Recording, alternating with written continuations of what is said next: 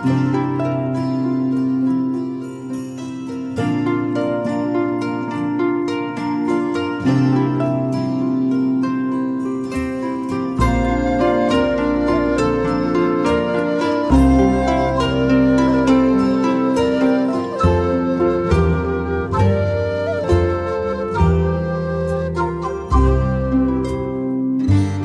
家好，欢迎来到发热电台，我是杨迪。那今天呢，是我们 DOH 专题的一期节目。在这个专题之中呢，我们将邀请有医学背景但目前没有从事临床医生工作的嘉宾，来讲述他的个人经历，希望能给大家一些参考和帮助。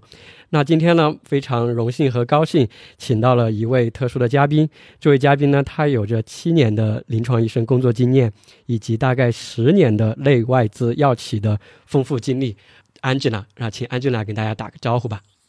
Hello，我是 Angela，大家好，很荣幸啊，今天来到发热电台，分享一些个人的离开医院后的一些职场的经历，希望对大家的医学生或者是年轻医生的职业发展能有一点点启发。那我简单跟大家介绍一下 Angela 吧。在我看来的话，她是拥有非常丰富经验的一位从业者吧。然后安吉拉的话是先后就职于诺和诺德、安斯泰莱、蒙地三家外资制药有限公司，然后后来尝试了两家创新型医药健康类资企业，目前是回归到了。药企领域，然后是医药的一个从业者，他先后从事过的岗位的话，就包括，呃，除了临床医生以外啊，包括医学顾问、销售代表、培训师、市场管理，从助理产品经理做到了市场总监，而且涉及的这个产品领域也非常的广泛，包括我们糖尿病、皮肤免疫、骨科、疼痛科、风湿免疫、肿瘤基因检测、互联网医疗等。在我看来啊，确实是非常资深的这样一位从业者了。那我们今天的话，就是大概会分为三个部分吧。可能大家最感兴趣的就是第一，可能可以简单说一说最开始你是为什么离开了医院，这个我们是一个板块。后面的话，呃，重点说的就是你在企业的一些经历。最后的话，可以给我们这个年轻医生或者医学生一些建议啊、大概分为这三个部分，我们这样来聊。那首先的话，就很想问一下安吉拉，你最开始从你学医的那个时候来说的话，最最开始当时是什么原因学医的呢？呃，提到说最初为何学医，这个理由可能和大多数现在选择从医，呃，在学校里学医和已经是踏入医院。从事医生这个职业的人来说，可能会有所不同，因为那个年代我比大家大很多，所以那个年代我学医是莽莽撞撞的，不像大多数学选择学医的你们，你们有着某种救死扶伤的这种崇高的心理啊，会为了去拯救家人或拯救朋友，什么事件刺激没有？我就糊里糊涂的就学医了。当时报报医的时候，三门儿大家都知道啊，选专业：临床医学、药学和预防。甚至都不知道这三个科目之间，呃，有什么差异，就觉得好像，呃，预防和药学好像似乎还能猜到大大致是干什么的，临床是什么，根本都不懂啥叫临床啊，那就学它吧，嗯，就是这样一个很简单的理由就学医了。对，其实刚刚你提到跟我们现在的一些很多人选择的时候想法不一样，但其实从我的了解啊。至少我们这个年代的很多人学医，其实还是并没有完全的想清楚。还有就是现在的一些专业设置，它的名称上，就像刚刚你说的一样，很多其实是比较模糊的。很多人当时报考高考的时候，就想的是这个我要做医生，对吧？当时可能是这样一个比较简单、直接、朴素的一个想法。但真正到去报专业的时候，就发现很多临床医学、影像、预防医学、呃医学信息、生物，反正工程各种各样的。但其实很多名字中带有医的，并不一定最后是做了医生。我的意思就是，其实现在我们选专业的时候，很多人可能也是。呃，比较懵懵懂懂的，糊里糊涂的，对，就带着是 对要做医生、做科学家、当警察，就是这样一种很刻板印象、很粗略的一个想法就去了。但是他并不知道学医要学多久，意味着什么，或者现在临床医生的一个工作状态是什么，要规培啊这些字，他可能从来就没听过，对吧？这个其实还是一个现状吧。所以说，你就进入到了临床的这样一个学习阶段。然后我知道你就是学习过后，包括去到公立医院也工作了。呃，你提到的是七年的一个时间是吧？对，七年，你当时是做的内科医生吗？对我七年是大概是这样的，就是本科毕业以九九年我就本科毕业，本科毕业工作了两年以后，我又考的啊首都医科大学的研究生，然后我的研究生的这个硕士课题呢是临床型的，是血血液肿瘤，所以呢我就啊留在了这个当时读研的这个学校附属的医院，嗯，然后又工作了五年，前后加起来是七年。因为我的专业是血液肿瘤，那包括你大内科轮转呀什么等等这些，基本上都是在内科。外科呢，只能说是，呃，在刚刚进入医院的轮转的时候，三个月三个月那么一转，转过很短一段时间，但大体上的时间都是在内科的。所以说，其实是二加五这样一个状态啊，前后两段。因为可能从我们现在看起来吧，或者从从你当时的一些同学的一个角度来看的话，其实你当时留的那家医院，应该在国内来说还是很好的一家医院了。就是想问的是，最后为什么又离开了这个医院呢？嗯，因为当时来说，就是进入医院去做医生呢，虽然是懵懵懂懂的，但是这个职业所赋予你这个这个天然的这种职责吧，或者一种责任吧，就会让你。呃，天生带有一种对生命的敬畏，然后会不自而然的要求你做每一件事情都充满了责任感。那所以呢，为这也是我为什么啊能够坚持七年做做医生这样的一个职业。我离开医院的时候，实际上呃已经开始有医闹了，但还不像现在这些年这么的疯狂啊。嗯嗯，但当时嗯这种大的医疗政策环境下吧，我认为医生和患者之间是。没有信任的，就是没有应该的信任，彼此之间是没有应该的信任。那患者总是对医生持有怀疑状态，总觉得医生给他开贵药或给他啊做一些治疗措施是为了多挣钱或什么其他的个人的利益。那医生呢，因为一些持续不断的全国各地爆发的这种医闹的事件呢，也不敢说像。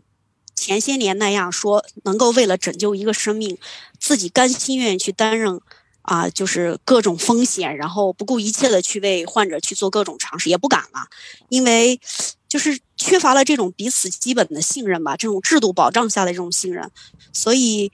嗯，就会导致说，嗯，又是病人的一端的抱怨说啊，过度检查呀，医疗呀什么的，本来我做一个感冒，我。我到医院去，甚至给我花一两千，甚至好几千，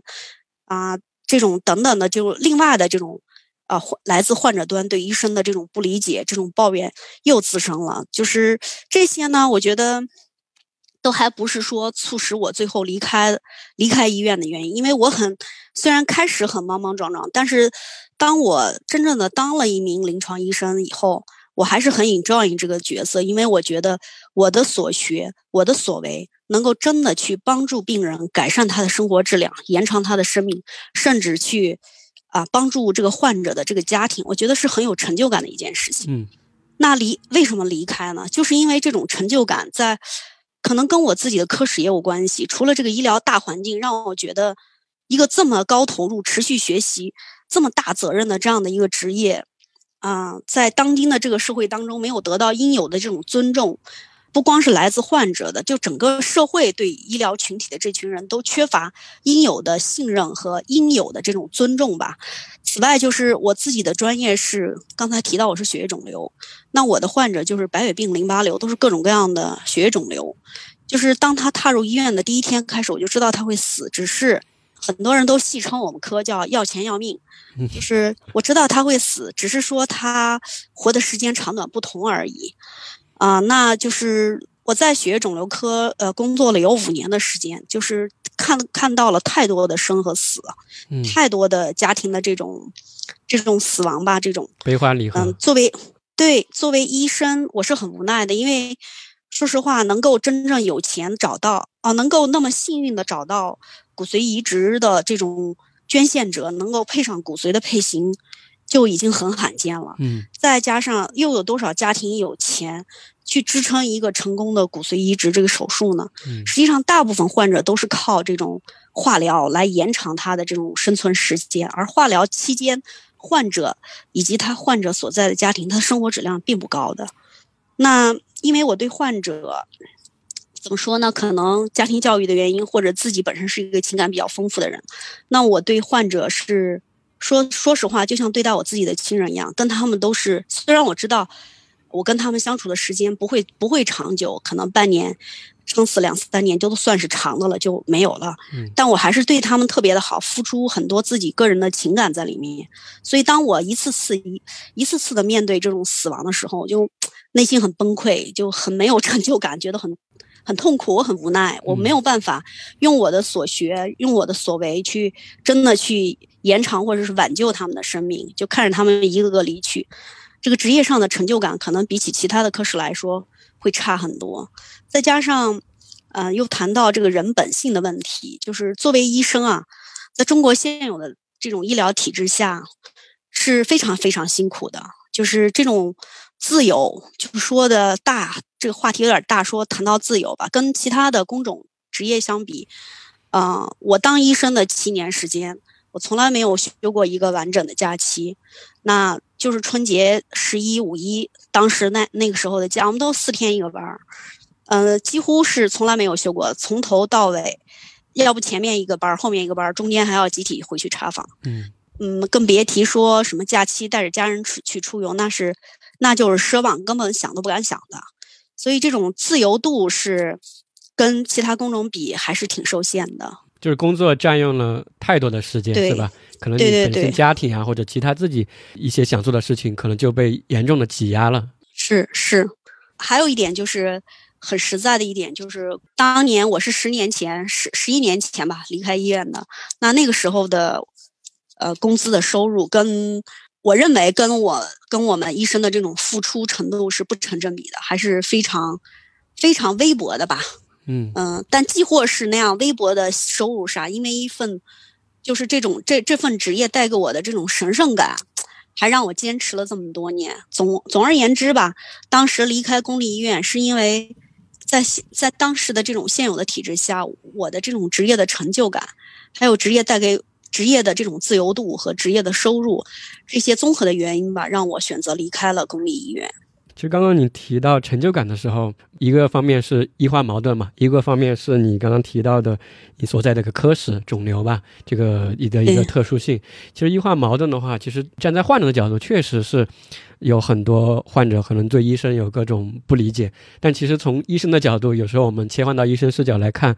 也会觉得好像患者也很不理解，就感觉进入了一个死循环，好像双方互相。不理解，而且不时爆出一些这种比较恶劣的一些严重的医疗事故吧，或者一些医疗的新闻，可能又加剧了这样一个情况。但从我们现在的一个看来的话，其实背后双方可能都是一个怎么说呢？受害者，就是背后有更多的一些原因。但是，今天我们就不在这里进行一个展开。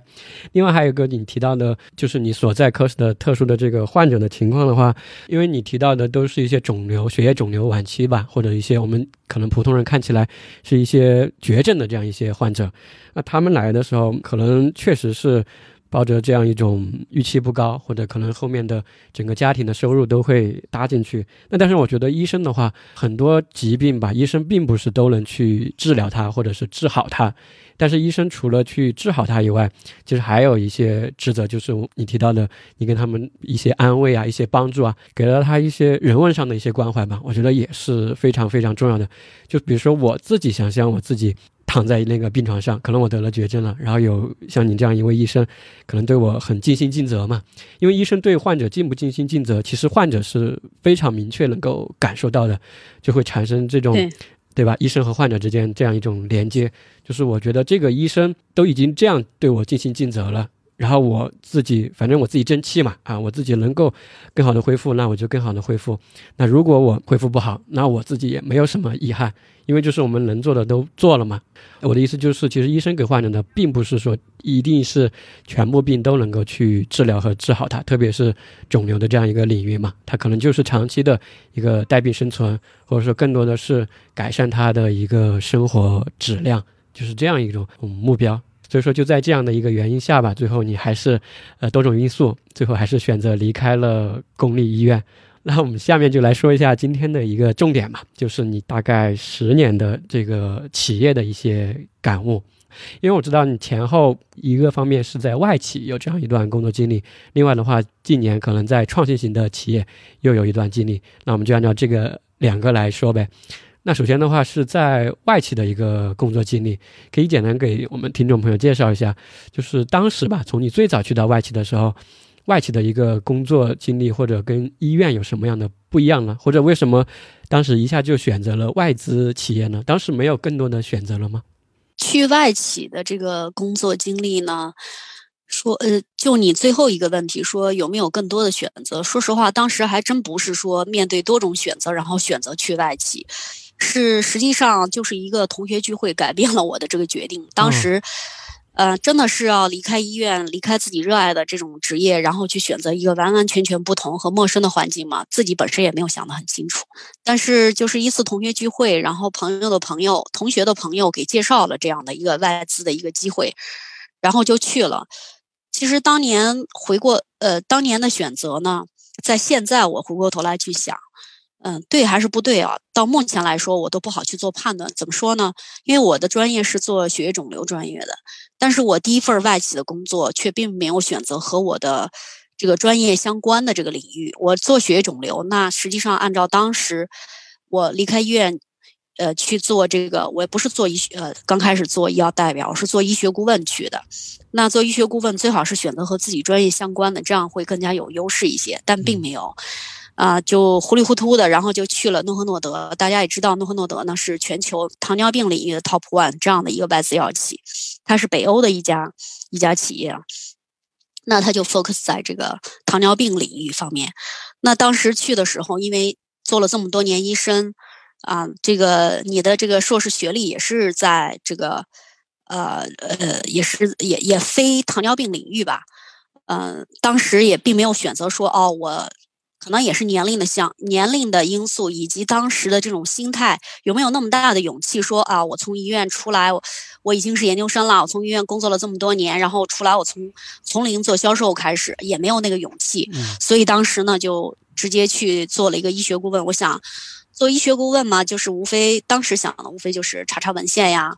啊，做一些这种 paper 的解读呀，给一些这个热点信息的筛选呀，等等。我想这些对于临床医生来说，可能还还比较容易上手吧，所以就选择就选择当时，哎，一一个偶然的机会吧，就选择去了外资药企，并没有说当时还拿到什么内资药企或其他药企的机会，没有，就就是一个。同学聚会以后，同学的朋友介绍了一个机会，然后一面试，大家都觉得哦还 OK，还可以试试，然后回回医院再谈一谈，啊，这个也没有太大的阻力，就 OK，就一拍即合就去了。嗯，对，要要谈说啊外企的工作和医院有哪些不一样的，那真的是。翻天覆地的不一样，完完全全不一样。总体来说，他工作的环境和对这个对这个人的综合素养的要求是不一样的。总的来说呢，我离开医院以后呢，先后服务过三家的外资药企，可以大致我把它归类为是大外企、中型外企和小外企这三类三类外资药企吧。嗯，那么他们总体来说跟医院的环境完全不同呢。呃，我觉得，嗯。让我能够适应这个环境是在第一家药企啊，大概可能一年半左右的时间，才能说我比较好的适应了。那当时去的时候，在医院里头做医生，我管好我自己那摊事儿，我我用我的所所学所为，然后管好我的病人就可以了。然后工作环境相对单纯一些啊。但是到了外企以后，因为它毕竟是一个企业。它会涉及到多个部门之间的这种沟通呀、合作呀，呃，还有一些人际交往上的一些呃一些不同吧。这个会会比医院里头更加丰满一些，所以会需要你这样的一个啊从业者，要很自信的去展示你的专业能力的同时，还要有持续学习的能力，去提高你的啊人际敏感度。然后做好和各个相关部门的一些沟通和合作。比如说，我就举一个很小的例子，就是我刚去诺和诺德的时候是做医学顾问。实际上那个时候的呃，对于我们那个团队的医学顾问，他的这个职责的定义也并不是那么的清晰。说哦，你就负责这一摊儿活，然后其他摊儿的活不用你管，并没有那么清晰的界定。那所以有的时候，因为医学在啊，医学顾问在外资药企里头，它主要。内部的支持对象主要就是啊，市场部的产品经理啊、项目经理啊，或者一些销售同事，可能跟市场部打交道会更多一些。嗯，那他会要求这个，那我当时就是啊，因为专业度比较好，所以做的内容啊、做的片子啊、演讲呀，都都大家都还是蛮认可的，含金量还是不错。那就会让我去，就会让我去做不属于我这个，我认为就是不属于我应该做的事情。比如说我们一个会议的开场，这跟医学顾问有什么关系啊？你这个市场部的人组织的会议，就应该你市场部的人去讲嘛。啊，但是呢，他们他们觉得他没有我讲的好，然后就会 啊，就是给我施加各种压力，然后让我去讲。我呢也不懂得很巧妙的去跟人家进行沟通，然后呢活儿也干了，然后也也也跟人家就沟通的过程当中也不够巧妙，呃，也让彼此都不是很开心。就我会去抱怨别人说，哎，这个活儿应该是你，你是主持者，应该你讲，为什么非得让我讲呢？就是最后这个活儿自己也干了，但是呢，啊，又把这个抱怨的这种负面的情绪又传递给了别人，就是吃力不讨好。嗯，就是举一个这样的小小的例子吧，就是在医院里肯定不会出现这样的事情，哪有哪可能会存在说你你管好你的病人，你也不需要去管其他的一些事情，所以。就是说，在外企的这个工作和医院里面，我认为最大的不同，工作上最大的不同，就是需要你的人际敏感度和你跨部门沟通的这个综合能力要有比较高的这种要求。当然，我我自己感觉啊，我们学医的都是一群高素质的人哈，持持续学习的能力都还是蛮强的。嗯，一看哦，原来这种风格好像不利于工作，那就改呗。去观察那些做得好的，或者说有比较好的口碑的人，人家是怎么做的呢？只要你有这种开放的心态，持续学习的这种心态，我觉得我们还是很快就能够转变自己的这种工作方式，然后让你自己也工作的越来越越舒适吧。呃，还有一点不同呢，就是刚才提到说我离开医院的这种自由度和收入方面会有不同。那收入不用说了，那肯定是比在医院的多了，会逐年增加。我十年以后跟我的还在医院的师姐们或者是同事们去，原来的同事们去沟通，那可能。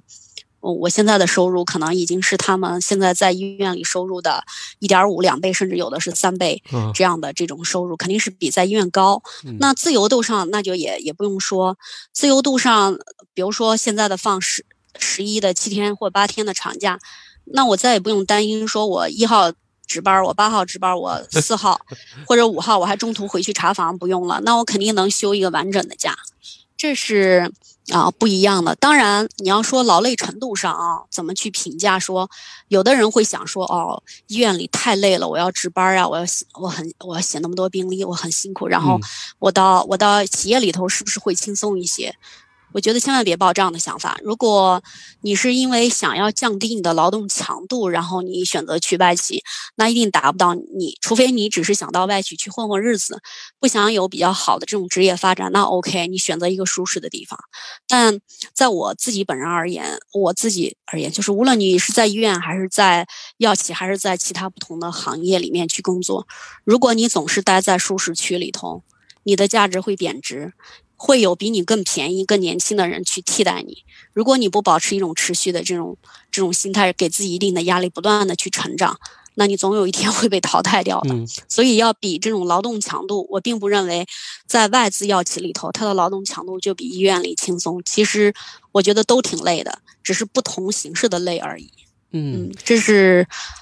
我认为的不一样吧？嗯，就是说，其实你最开始从医院出来的时候，可能最开始的一段时间还是采取的医院的一种可能比较直接的一种就事论事的一种呃工作方式，就会发现，哎，好像不太适合这个外企的这种工作方式和氛围。因为在医院里面，我们一般是可能一个医生就独当一面嘛，反正我把我自己的患者管好，病历写好，然后把这个科室的一些工作吧，把它做好做到位，是偏技术岗位这样一个呃事情吧，做好其实就结束了嘛。然后该加班加班，该值班值班，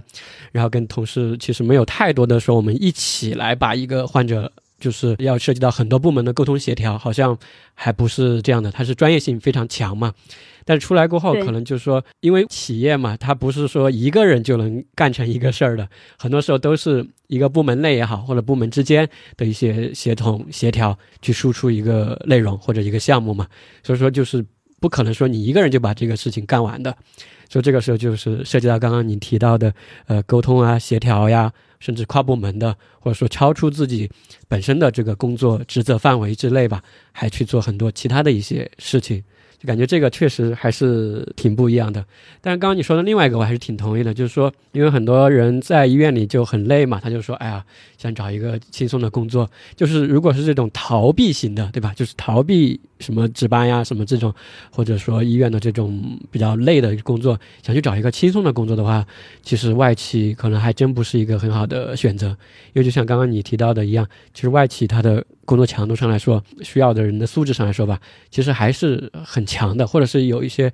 无形的压力吧，或者说它是一种更市场化的这样一种人才的流动嘛。因为相信企业里面这个人才的或者人员的流动性其实是很高的。因为在医院你有可能就一直在一家医院，但是在企业的话有可能几年就一跳，会有这样一种就是流动性上很大的一个差距，是吧？我觉得这个也是一点。对，就您刚才提到的这个说这个一种市场的选择，我觉得这个点提的挺好的。嗯，的确是。也是我刚才讲的，说啊，你到了外企以后，你要一定要是一个 open 的心态，然后要持续的保持你的学习能力，否则你真的很容易哪一天就被一个比你更年轻、比你更便宜的人给替代了，你就不会像在医院一样啊，铁饭碗儿，我可以一直干到老，医院不可能把我辞退，除非我发生什么重大的医疗事故啊等等或什么。但是在外企可不是一样的，不是这样的。你如果不能够，你不能向企业证明说啊，你具有。他给你付给你的这种薪资该有的这种价值，他如果能够找到比你更年轻的啊，然后比你薪资还更便宜的，那你分分钟就会被 fire 掉，你就会被替代掉或者把你边缘化。嗯，所以就是他这种市场选择呢，会迫使每一个人啊，不断的去，就是怎么说呢，不断的去啊，去学习新的一些东西吧。我觉得从个人的。职业发展角度也是一个好事儿，就是它会不断的给你在你的眼前啊打开不同领域的窗口，然后你不停的去尝试。就拿我个人而言，我刚开始出场的时候说过，我服务过的三家外资药企呢，它的规模不太一样，我把它个人定义为是大外企、中中型外企和小外企。嗯，它们之间实际上也有不同。怎么说呢？就是大外企它的这种管理机制啊，这种体系相对比较成熟，也就是说，它对。每一个个体而言，你只需要在你的这个职责上，你啊往深的这种去钻研就可以。当你想要在你负责的这个领域上做到极致的时候，你需要的一些其他部门给你的信息呢，由于体系的健全，非常容易获得。你想要的一些资源和帮助呢，呃，公司里头都有相应的方式，都有相应的部门有，那他。都可以给你去提供你想要的帮助，这是大外企。就说大外企，它更偏是在一个非常明确的岗位上去纵向的往深入去发展，是吧？就是往对纵深的这样。对，好处是大外企它通常是引领某一个领域，所以你在某一个领域内，你可能是，呃，能够比较早的前瞻性的看到这个领域很新的一些未来的这种发展啊，或者是将来的一种趋势啊等等。但是对于个人本人而言，嗯，由于我经历过中小外企，所以我觉得不足之处，就是因为你获得的知识太多，所以对于你个人其他其他能力横向的这种发展的锻炼就不够多。因为你需要的帮助，比如说，啊，你到市场部以后，你你你更是如此啊，需要和各个部门沟通。你在做每年 BP 的时候，你比如说你需要一些啊，这个数据部门给你的一些支持，内部的数据、外部的数据、市场调研的数据、竞品的数据啊，招标啊、医保呀。啊，这个价格呀，这个这些 access 这些部门的一些信息，包括医学部的医学热点这些信息，那你都有相关的部门可以去负责。你你你你去跟这些相关的部门的负责人去沟通，OK，你就能获取到。但是到了中型外企或者是小的外企，这样的知识就不那么健全，就需要你个人啊，就是像八爪鱼一样的啊发挥你所有的可能的这种能力和能动性，去完成。你在大白企里，其他部门能够支持你的事，都需要你市场部的这个人，你自己去获取这些信息来完成你的工作所需。也就是说，在中型和小型的这个外资企业里，对个人能力，我自己觉得对个人能力的这种综合能力的提升是一个非常好的历练。我自己本人就。啊，切身体会到，尤其再举一个小例子，我在大外企的时候，比如说我要我作为市场部，我要举办一个活动，比如说我要去想一个啊品牌性的活动的 slogan 啊、策划呀等等，因为有钱啊，都不用自己去想，就是啊，我要做这件事情，我就找个 agency，然后帮我去做各种提案，然后我挑一个就好了。嗯，供应。商。就很很简单，对 agency 嘛，就是供应商，他就帮你去完成了。嗯。那也就是说，实际上你外企的你这个人，你只需要做的决定是哦，我要做这件事情，然后我挑一个好的就可以了。但是这个如何去 propose 这些方案的时候，这个过程其实是蛮有含金量的，因为他外企有钱，他把这个这部分工作委托给了另外一家第三方去做。那在这方面的能力的锻炼上，就不如中小外企。那中小外企怎么可能给你花那么多钱让你去请 agency 去做这些？你自己想吧，你自己提。那中型外企可能会啊、你自己想自己提可以，然后到落地的时候，他还能给你支持，让你有一个很好的执行公司帮你去做哦，还能行。那到了小的外企，那恨不得到执行活动的方案的细节都得你自己去设计。嗯那就是，呃，这这些呢，就是因为你公司大小规模不一样，给你获得的支持不一样，就对于你个人综合能力的要求也会不一样，有利有弊吧。我自己倒是觉得，啊、这样的一个经历的过程，对于我自己本人而言，我觉得还蛮获益的。就是，尤其是你看我在数据分析方面，我原来在诺和诺德的时候，诺和诺德的数据支持部门非常强，非常庞大。你你根本不需要自己去做什么数据分析，他们分析的就非常的透彻，很嗯全面，很透彻。可是到了呃我第二家、第三家都是一样的，人家只给你个 raw data，他不会给你分析成啊多么多么全面的这样的一些市场的结论性的很少，它会有很基础的一点点，但是完全不足以满足你你对市场分析想要的一些思维维度的一些结论。嗯但是他会把 raw data 给你，那就要要求你你自己要有这个 raw data 的这种分析能力呀、你的透视表的怎么用啊，Excel 的怎么用啊？啊，那这些方面的能力在中小外企就会得到很大的一个提升和锻炼，嗯你的这方面的能力也提升了。嗯，嗯，就说在这个大中小外企的一个从业过程中，其实你主动的也好，被动的也好，根据它企业的规模的不同，其实你被迫的或者主动的打开了更多的一些视野嘛，也学到了更多的一个东西。而从你的讲述来说，其实就是大的外企，它可能一个岗位的边界会更加的清晰，是吧？一般也不需要对，超出你的边界去做更多事情，因为那边都有人在负责他那一摊事情的。是的，但是在小外企的话，很多时候你就要超出你这个边界，或者说没有那个边界，你要扑出去，为了把你这个事情目标达成嘛，你要扑出去，然后去 push 其他的部门，或者说自学来提升自己的这个技能，来完成这样一个工作。那最开始介绍的时候也提到了你从事过很多的岗位嘛，那刚刚你提到的是从企业的规模来说的一个经历，那你可以简单跟大家介绍一下，就是从你不同的一个岗位的一个经历嘛，就说前后嗯为什么、呃就是换 做过好多角对色，换的时候是什么样一个契机又换了呢？或者在中间你嗯，当时是什么样一个职业规划嘛，或者是当时你的一个想法大概是什么样的？好呀。因为当时离开医院的时候，你想学了八年医，做了七年医生，那医学的 background 非常强，呃，又没有那个勇气说敢于归零，然后从零开始做销售，所以选择做的是医学顾问。那以医学顾问的身份加入外资药企，一年半多左右的时间吧，一年四个月，我记得当时。然后呢，就北欧的这个药企，或者说是欧美的企业吧，它的当年的那个文化风格还是相对比较 open 的，就是说公司内部的这个不同的部门之间会有一些新机会出来的时候，它都是 open 给全公司所有不同部门的人的，也就是鼓励公司内部的人员在不同部门之间的这种呃交换或者是轮岗。嗯那我在一年四个月的时候呢，我就看到了公司这个诺和诺的公司内部呢就有这样的一个市场部的一个岗位 open 出来。那也不是说我看到我当时我就动心，是实际上在之前我就有一些想法，因为当时进诺诺德是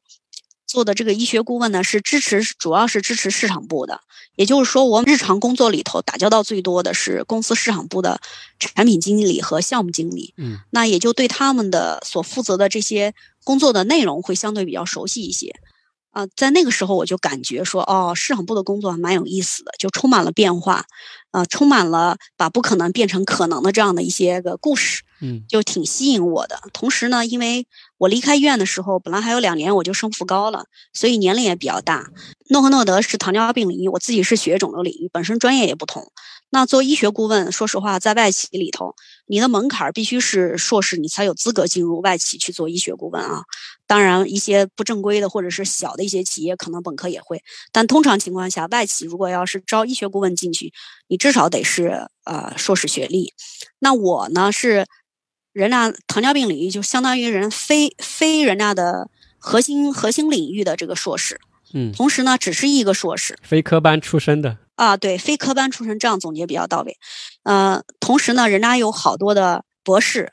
啊，要不就是双硕士，要不就是海归的。啊，我呢，我这个非科班的这个硕士学历，在诺和诺的医学部里头，在我当时看来，我觉得就感觉像文盲一样的，就是未来的这个职业发展啊。就是比较会受限一些，因为他们实际上，因为诺和诺德当年的医学部还是蛮强大的，就是从 leader 到各个部门的 leader 啊，不是博士就是海归博士，而且不是国内博士就是海归的博士，个个都啊一一堆一堆的博士啊，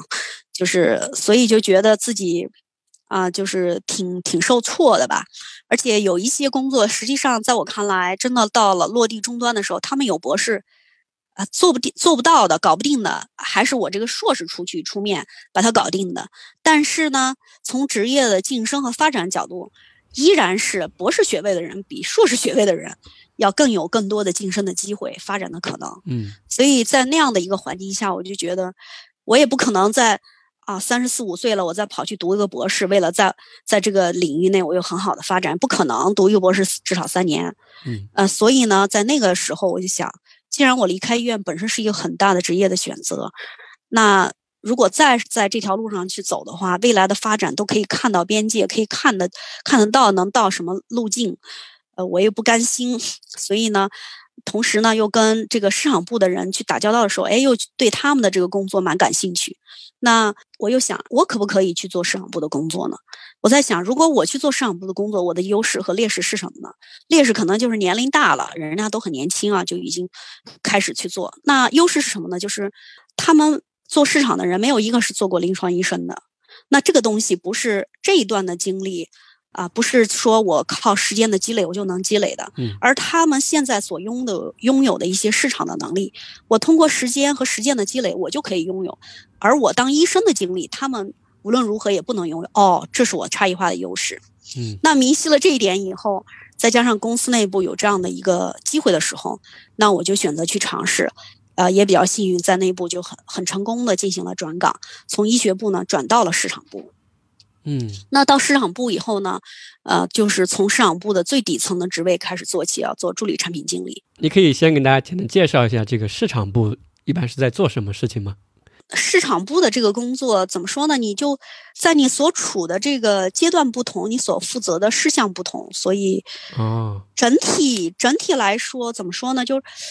很多人对市场不太了解，就是很多人以为市场就是就是卖卖产品的，跟销售一样。嗯，其实不是，你可以简单的理解为，就是市场是把公司的一个产品在哪里卖，卖给谁，怎么样卖，卖了以后能给公司获得多少利润，未来怎么个打法，我用什么工具去卖等等，这是市场部要做的事情。嗯，那销售跟市场的配合是，哦，市场告诉我到哪里卖，我就到哪里去卖。呃，卖给谁哦，我就卖给谁。我卖给谁的时候，我说什么话，用什么工具去做哦，那我就用市场部给我提供工，我把它落地去，就相当于市场部给你指往哪打，怎么打，嗯啊，用什么打，然后销售去执行，可以简单这样去理解吧。嗯啊，其实市场部的工作充满了挑战，呃，非常辛苦，就更偏这种策略和战略性哈，我觉得对对对，非常有意思，规划，对对对，是，对对对，然后。嗯，当时从转到了市场部以后，当时的市场部的 VP 呢，就是倡议，并不是强行要求每一个市场部的人，就是包括从助理产品经理到总监以下的这些人吧，他要求，啊，他不是要求，他是倡议，所有的人最好呢都有过销售的这个经历，这样呢，你市场部的工作才能够更好的和销售去配合。啊，他是倡议大家这样，并没有完全去要求。嗯，那当时呢，我的老板呢认为我太 medical 了，啊，医生也 medical，是医学顾问也 medical，呃，然后做事儿呢过于的严谨、一板一眼的，不够 flexible，就 是不够灵活。然后呢，就他也就建议我说啊，你也去销售去伦敦港吧。他对我的要求还挺高，就是其他部门的助理产品经理也好，产品经理去轮岗呢，他们说白了啊，大白话说就是去跟人协访，说白了就是体验不能说人家装装嗯啊，对，不能说人家装装样子，反正就是，呃，并不是有特别强的压力去，因为你只是去体验，你只是去跟着别人去协访医院啊，看看人家日常的工作是怎样的，嗯，你不带指标啊，你没有销售指标，你有什么压力呢？我就不一样了，当时对我我是要背销售指标的，也就是说，虽然我的 h i c o n 当时还是在市场部，我是到销售部去轮岗，就是我只是去 rotation，但是我是要完成销售指标的。嗯 当时很辛苦的，说实话，就是白天去做销售，呃，就是自己就像一个销售一样，到医院去跟相关的部门啊、临床科室呀、药剂科呀、啊、院长啊这些都要去沟通、去工作。因为我当时设计设计一个新药的进院，进院就是要 listing，就药房的头儿和医院的管管进药的这些头儿，你都得啊打通才可以才能进药。而当时，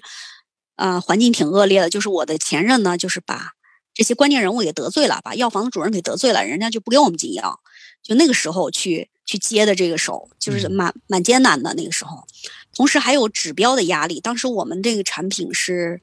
一个胰岛素的类基础胰岛素类似物，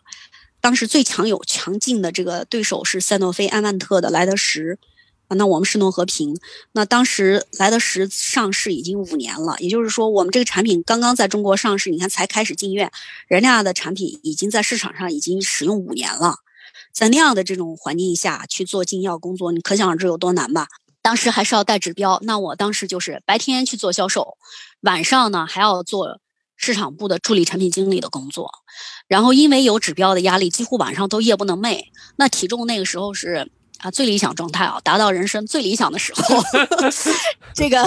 真的体重刷刷刷往下掉，嗯就是晚上睡不了睡不着觉，想着哎呀妈呀，这个指标完不成怎么办呀？这个明天我去见了这个主任，见了这个临床的主任，我得跟他说啥，他才能同意帮我提单呢？嗯啊，就是就是这种心理。然后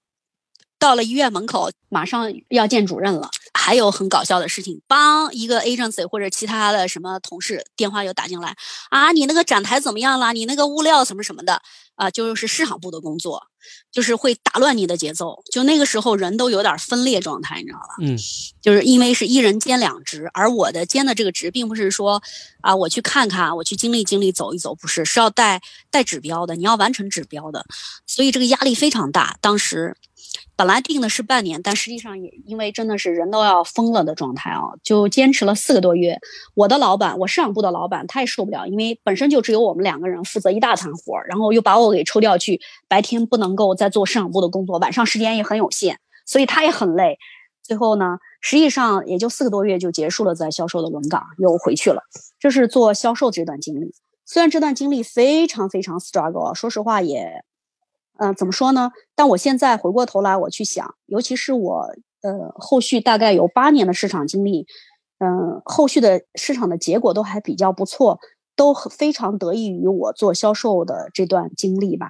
就是因为在因为我原来做医生，在医院里被销售过，在我没有真正去承担指标做销售之前，我认为做销售还是蛮 easy 的一件事情，因为我懂医生的心理，我知道什么时候去找医生，嗯跟医生说什么话他容易被接纳，所以当时刚去的时候，我觉得应该是一件很 easy 的事情。但实际上，真正我去的时候，完全不那么回事儿。我才第一次深刻的去体会到，做一个销售，一线代表的销售有多么的不容易。是他不仅要完成这些日常的工作以外，他还有很多来自公司层面的各种报表，这个表那个表的一大堆一大堆的。而当时诺和诺德的这个销售顾销售代表吧，他们，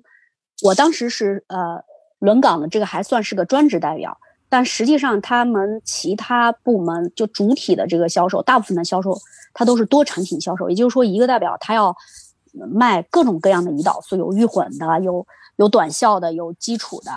呃，有人胰岛素，有类似物，就是多个产品，一个销售代表可以卖多个产品，而对他的考核并不是单产品去考核，是多个产品的 total 的一个指标。而这些不同的胰岛素的产品是由不同的市场部的团队，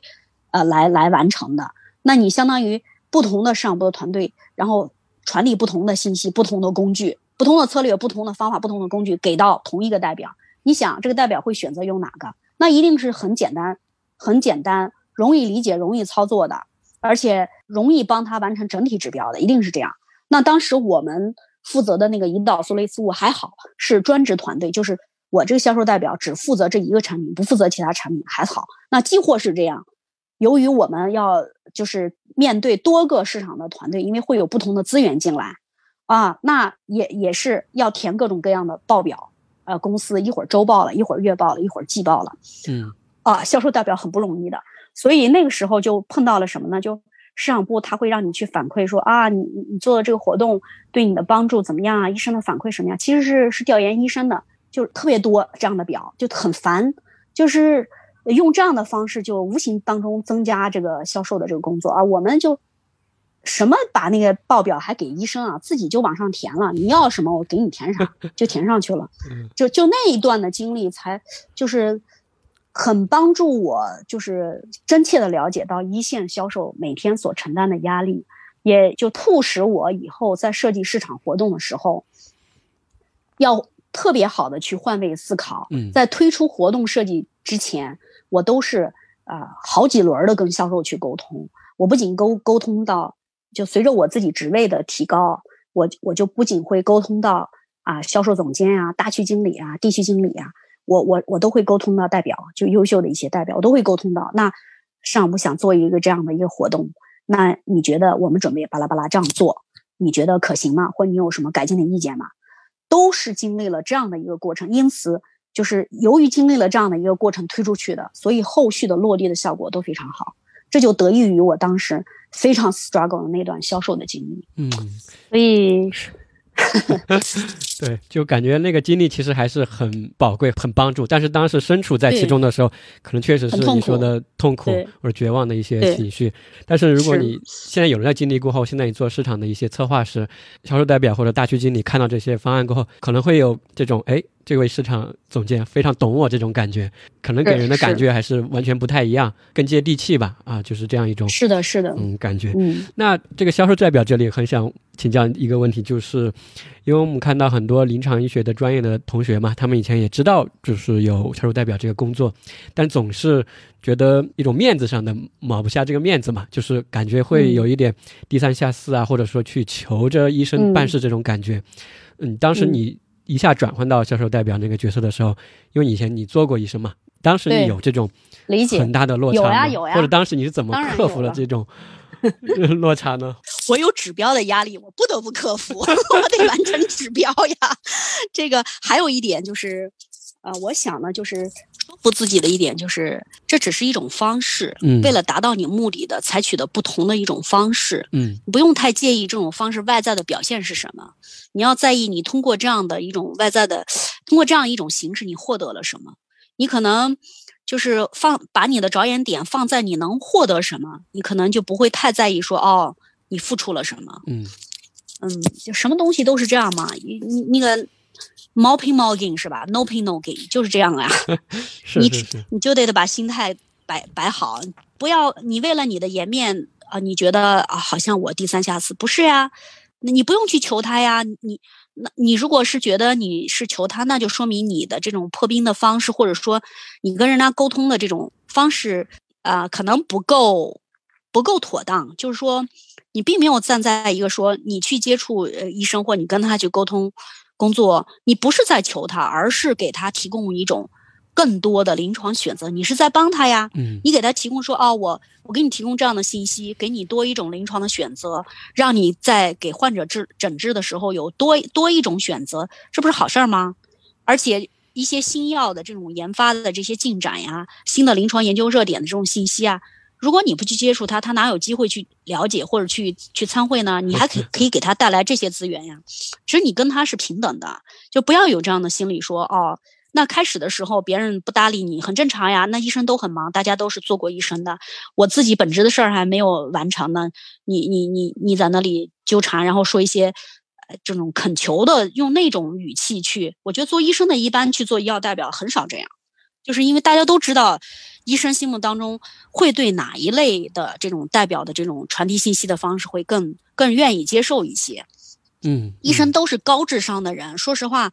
嗯。见的医药代表太多了，就是哪类代表是踏踏实实做事儿的，哪类就是光是说花言巧语不干实事儿的。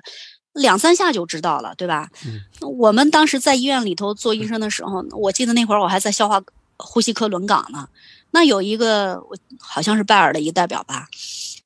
嗯，拜福乐那会儿刚刚开始打市场，然后都做到呼吸科来了，然后就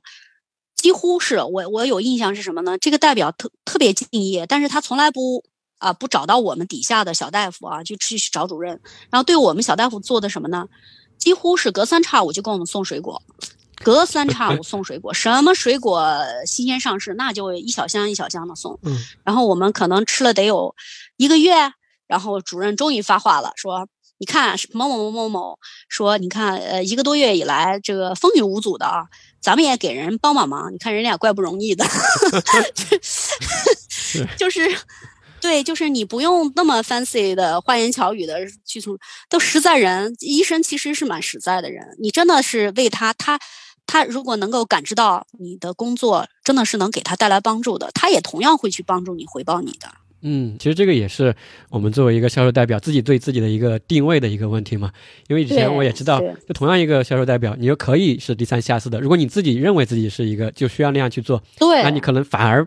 医生可能还。不被尊重，不被尊重你或者看不起你，对对。但我确实看到过有一些销售代表的同事吧，像比如说是临床背景，他可以跟主任进行一些学术上的交流，或者帮助他一些文献上啊这种学术工作上给他提供很多的信息帮助。其实这个时候他们更多的是一种合作的关系，对吧？我觉得这种才是更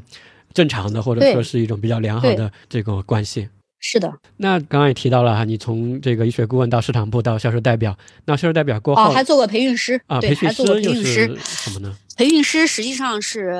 并不是单独呃独立出来，是我兼着做的。就是当时因为自己的专业背景，可能在所有的 marketer 就就是我当时判断啊，说我为什么要转到市场部，我的医生经历会是一个差异化的优势，在这个时候就凸显出来了。我们的专业度非常好，就是你面对很多的 paper、很多的文献啊、产品的信息的时候，你知道抓哪个点，可能或以什么样的形式去说，医生更容易接受。那在这方面，我们的确是有差异化优势的。所以在那个时候，我做的这个，比如说产品的这个培训啊，就跟新员工做培训的这个，我当时只负责人胰岛素系列和诺和比。那我这这这块呢，我提交上去的。当时我们的市场总监很重视这部分工作。我们当时人胰岛素和诺和比一个团队，然后呃，胰岛素三个胰岛素类似物呢，又分别三个团队。我们四个团队的人就自己所负责的产品，然后都要提供你对新员工培训你讲的这些点，然后呢会。当时是委托的是其中一个类似物的一个产品经理，让他去代表整个市场部去讲，啊，去讲这个市场是培训所有的公司的新员工，还是新的销售的所有的新员工？哦，所有的所有的新员工，大部分是销售，但是呃，还有一部分非销售的同事，就所有的新员工。那对于销售，他还有连续后续的专门的、更深的、更丰富的产品的培训。嗯，但是我这部分的培训，我刚刚说这部分培训是。比较泛的、比较浅的这一部分的培训，只讲要点的这样。嗯，那当时我们那个呃基础胰岛素的呃类似物的那个，当时那个领域的那个市场部的负责人，他就被 promote 到另外一个部门去了。那这个市场总监呢看了看，哦，好像看起来我在这方面专业度最好，呃，演讲能力也不错，形象也还可以哦，那就让我代表整个市场部去去讲。当然是市场市场总监他让我去，也是当时的那个走的那位被 promote 的那位呃产品经理啊推荐我的，他认为就剩下的这些人里头我最合适，好就把我给推荐去了。这一推荐我就干了一年多，嗯嗯，我在一年七个月的时间吧，我我在市场部干了多久，我这个培训就做了多久，就是那会儿的诺和诺德的扩招啊，特别的快速，就是高速扩张的时期。当时的这个新员工的这种招聘啊，他扩盘子啊，各个地方去扩盘子，几乎一个月一次，你就可想而知这个工作量有多大。我几乎每个月我都要给新员工做一次培训，包括销售和非销售的，嗯，啊，都是不不同的人啊，一波一波的，然后也还要有现场的一些解答呀等等，就是一个多月啊，一年多呢，不是一个多月啊，一一个月一次吧，几乎，嗯，然后做了有一年多的时间。那这段经历呢，我觉得蛮好的一点就是。它会锻炼你的这个这个幻灯的这个制作制作的这种能力和你的演讲能力吧。嗯，因为可能很多的呃，内容都是一样，但是你面对不同听众的时候，你可能就会需要根据你听众的特点去进行一些调整。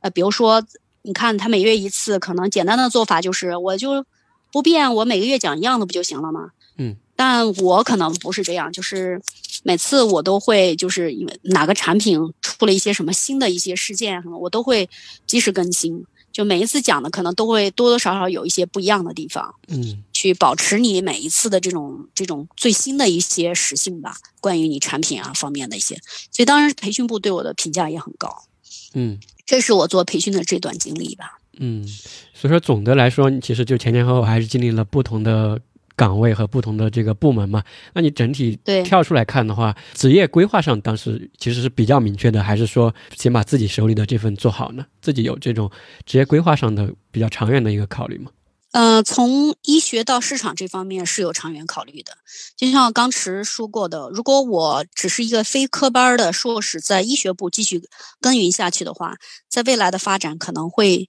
比较受限。除非我找到啊我所在的这个专业，那即使是我找到我自己的血液肿瘤这个专业，那我仅仅是一个硕士学历，可能想要在医学部有比较高的这样的一个发展，还是会有瓶颈的。嗯，那。嗯，我所以，我才会选择说，我我转到市场去。那我从医的这段经历会成为一个差异化的优势。那后续的这么多年的这个经历呢，也证实了这一点。我觉得我当时对职业规划方向的这个判断，在那个节点上是对的。但对于自己来说，其实也是一个真的是又是跳出自己的这种舒适区，一个非常大的一个转变。你想从医院到呃企药企，这是一个大转变。然后从做医学顾问再到。市场部，这又是一个比较大的转变。市场，这个哪懂哪懂到底是什么？即使当时做医学顾问的时候，很很跟许多市场部的产品经理啊、项目经理啊有很多的沟通，啊，看管他们的一些工作。但毕竟你并并不是你自己真正的从头去负责，你并不对他们的工作啊的一些要求啊、内容啊，所要付出的这个精力有多么深刻的理解和了解。那只有当你自己真正的加入这个领域，你去一点一滴去做起的时候，你才知道。啊，这是一个非常不太容易、不太容易能够 撑到最后的一个职业吧。他对一个人的综合能力要求还是蛮高的。就是我，我做市场部，我是从 APM 一直做到市场总监。嗯，那不不同的这个岗位，说实话，他他对一个人的这个锻炼啊是不一样的。比如做 APM 或者 PM 这个岗位，当你不是做 Brand Owner 之前吧，无论是 APM 还是 PM。嗯，基本上主要是做这种偏偏执行层面会多，做一些项目管理。这种项目管理，那跟你所处的这个公司也会不一样。如果你这公司大，比较有钱，项目举办的比较多，那可能对你对于你项目管理的这种锻炼就会比较好。那我呢，刚好这一段比较幸运，是在诺和诺德完成。诺和诺德非常有钱，我那时候一个 APM。啊，我自己经我手的 APM 就是预算助理产品助理产品对吧？PM 助理产品经理，嗯，产品经理对。那经我手的预算，我一年就超过两千万。哇啊，一个助理产品经理，你想想要管多少项目吧？嗯，就是当时呃，从过了春节以后，从一上班一直到年底结结算之前，大概可能有十个十到十一个月的时间。然后我们那个我们那个组要负责所有糖尿病学会的第三方会议，就是糖尿病所有的并发症，从你凡是你能想到的吧啊，从眼睛到到到这个呃这个足啊、肾啊、什么血管啦、大血管了、小血管，各种各样的这种并发症的各种学会。那因为诺和诺德是糖尿病老大呀，那都得赞助啊，只是赞助金额不同而已。各个学会的、中华的、医师的啊，这个老大那个老大的就。我们平均当时就是我平均负责的就是每个月至少四场，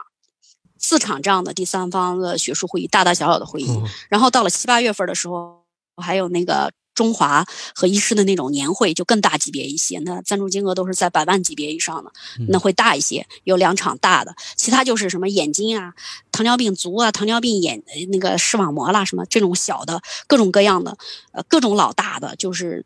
啊，数不胜数啊！就每个月就是至少四个吧，啊，就这样的这种会，都是而且处在不同的进度，啊，你你参与不同的这种规模的这种赞助会议呢，它因为赞助的这个人不同，金额不同，你放的东西也不同，但是对于我们市场而言，我们就要要求以最少的投入，把我们诺和诺德所有的胰岛素相关的产品全部要得到展示。那就意味着我对外，我除了跟这些部门去，这个供应商呀、这个学会呀这些老师沟通以外，我对内我还要跟其他的产品组沟通，达成一致啊。你我有这样的一个会，你想在这个展台上放什么东西啊？而且它每一个会。每一个月它的进度都是不一样的，你要你要想知道，就光这个第三方会议就耗费你多大的精力去协调，因为不同嘛，时间不同，进度不同嘛，你的查看的节点也会不同。这只是一部分工作，另外我们还有季度季度 meeting，就是 cycle meeting，我们那时候一个季度开一次，啊。要要更新你的市场的一些工具啊，什么东西的啊？我们半年还有半年 meeting，还有年度的 meeting，还要更新你的策略，更新你的工具包，你的科室会的幻灯啊，你的 DA 啊，你的品牌提示物啊，这这些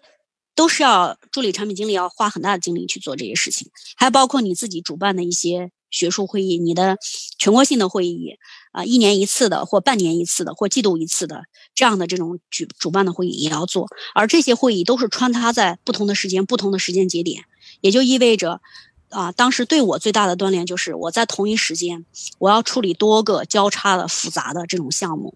呃，当时说实话吧，啊，我几乎每天。就凌晨一两点回家，那是常有的事情。啊，一个一个助理产品经理，你就想想，就凌晨一两点，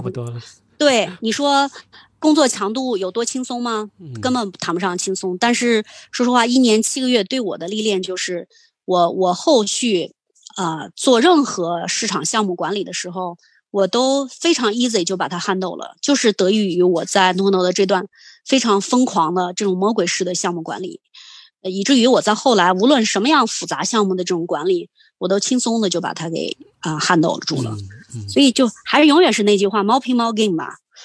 嗯，真的是这样。是，就是在你前面的，无论是岗位上来说，还是刚刚你说到的做的事情上来说，项目上来说，其实都是经历过一些非常高强度的短时间内，然后经历过那过后，其实你回头再去做相应的事情，就非常的得心应手，或者说如鱼得水了。刚刚你也反复提到这个舒适圈嘛，岗位的一些舒适圈也好，事情的一些舒适圈，但是后来从外企的这个经历过后嘛，你又。离开了外企一段时间，去到了该是我们提到的一种叫创新型的企业，这个也算是一个离开舒适圈吧。在我看来，这个创新型企业是在你看来是一个什么意思呢？或者说当时是又怎么走出了外企这个舒适圈呢？嗯，这点经历实际上在最初，呃，去做这期访谈节目的策划之前呢，本来没想要放进去。那呃，是我主动要求放进去。这点呢，是想要给这个已经进入外企的啊这些个医学生也好，是刚入外企的这种呃曾经的医生也好，一点一点经验。就别犯我犯过的错误，就把我做过的错误的选择分享给大家。怎么说呢？就是我在外资药企工作了九年的时间，无论是从做医学顾问、销售代表，还是到这个市场部的各个角色吧，嗯，实际上都是在外资药企这样的一个环境当中。那我所有的职业的优势呢，也是在外资药企这样的处方药的专业化的市场推广方面积累了大量的丰富的实战的经验。那我在去年的时候呢，尝试过离开外资药企，然后去一些目前其实也是蛮新型的一些创新型的行业，就是我尝试过肿瘤的基因检测行业，也是一个大势所趋吧。现在近些年炒得比较热的，还尝试过互联网医疗，也是大健康行业的未来的趋势。嗯，这两段的尝试呢，第一段肿瘤的基因检测，它只 focus 在治疗环节的诊断，而不是治疗。也就是说，我诊断出来以后，并没有。手段提供给我的医生和患者去治疗它，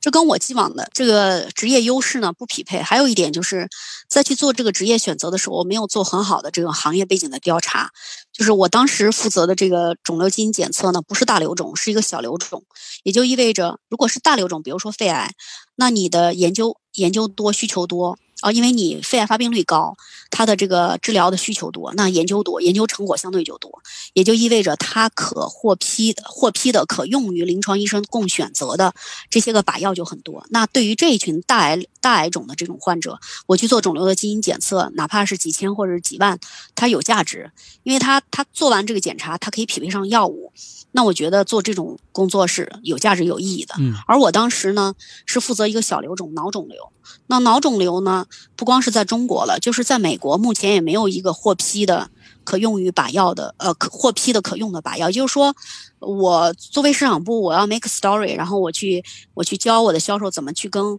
医生去说，呃，又教医生去怎么跟患者说，这套的 story 要由市场部来做的。那我做这个故事，我就很。很很很扭吧？为什么呢？就是我发现哦，原来这个脑肿瘤，我花了几千或者好几万，我做完这个基因检测以后，我我就算测出来了，我没有可获批的靶药可用。那我我我我怎么去编这个故事，让他说哦，我花几万上千块钱，对于一个脑肿瘤的患者来说，我我我做了，我也对他的治疗没帮助呀。嗯。那真的是很痛苦那段时间。那我作为一个医生，我即使离开医院，我也是一直要求我自己所从事的任何一项工作和职业，一定要能够切切实实、真真正正的帮助到医生和患者。嗯，那当时做这个肿瘤基因检测、脑肿瘤基因检测，就就不是这样的一个过程。而这个职责、这个工作，我作为市场部的这个这个负责人，那我必须要，这就是我的职责，我就得去 make story，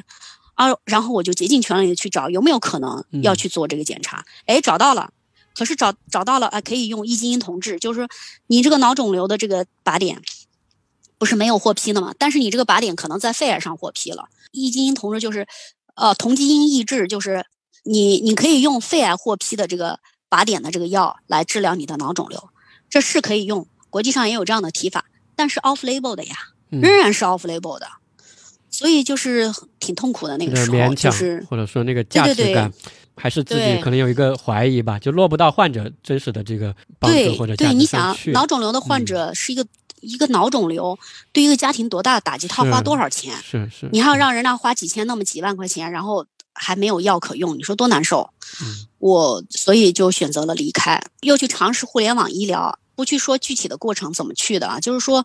这个后来也是怎么说呢？互联网医疗目前在中国。还没有哪一家找到盈利的模式，那每一家都意味着它就是一个资本运作，它必须要做，又是 make all kinds of story 啊，就是去去说服你的投资人，然后继续投资，要不然公司就没办法活下去。那我们这种被邀请加入这个公司的人，市场部的这种专业的人，那对于这一类互联网公司而言，就是我们就是从这个一套市场的方法论，帮他去做各种各样的这种这种故事。啊，我也很认真的去做了，结果后来发现，呃，这个故事做完以后就没有任何声响了。哦，我才最后明白，原来这些只是人家只要这个 story，并不是想要你这个 story 落地产生什么真正对医生和患者有帮助的事情。那我就觉得这样的一种环境不是自己所想要的。我的所有的职业优势并不能够发挥它最大的这种价值，这不是我想要的。嗯。那反过头来去反思，为什么要讲这一段？就是我认为，因为。我是一个不断的跳出自己的舒适圈，不断的去尝试新的。但几乎是在去年，呃，既往的九年的这个药企的职业生涯里，我虽然从不同的领域去转换，但我仍然是在这个药企的这个领域内去转换。因此，我既往的所有的经验优势呢，都能够不断的去发挥它的优势。哎，结果到了这种不同的行业里头，就发现，哦，这个优势是不能够得以发挥的，让你自己没有职业成就感。那我之所以分享这段经历，就是告知，如果你啊有有的朋友现在啊离开医院，已经加入了药企的行业或者什么行业，无论你是什么行业，在你做不同行业之间转换的时候，一定要慎重和小心。呃，我的感觉就是，一定还是要把你既往多年积累的这个经验啊，在某一个行业内的这个经验，不要做行业间的大的转换，要不然，嗯，反正我自己的尝试是失败的，啊，我现在也是呃再一次就是回到了药企。就是我就觉得一下子，哎，又顺了。就是我所有的经验优势啊，很快就能够发挥价值，也很快的就，呃，就就得到这个各个合作部门啊，或者是领导呀什么的，很快就能够看到你的价值。然后自己做的这些事情，因为得心应手，也很容易出成果，自己也很开心。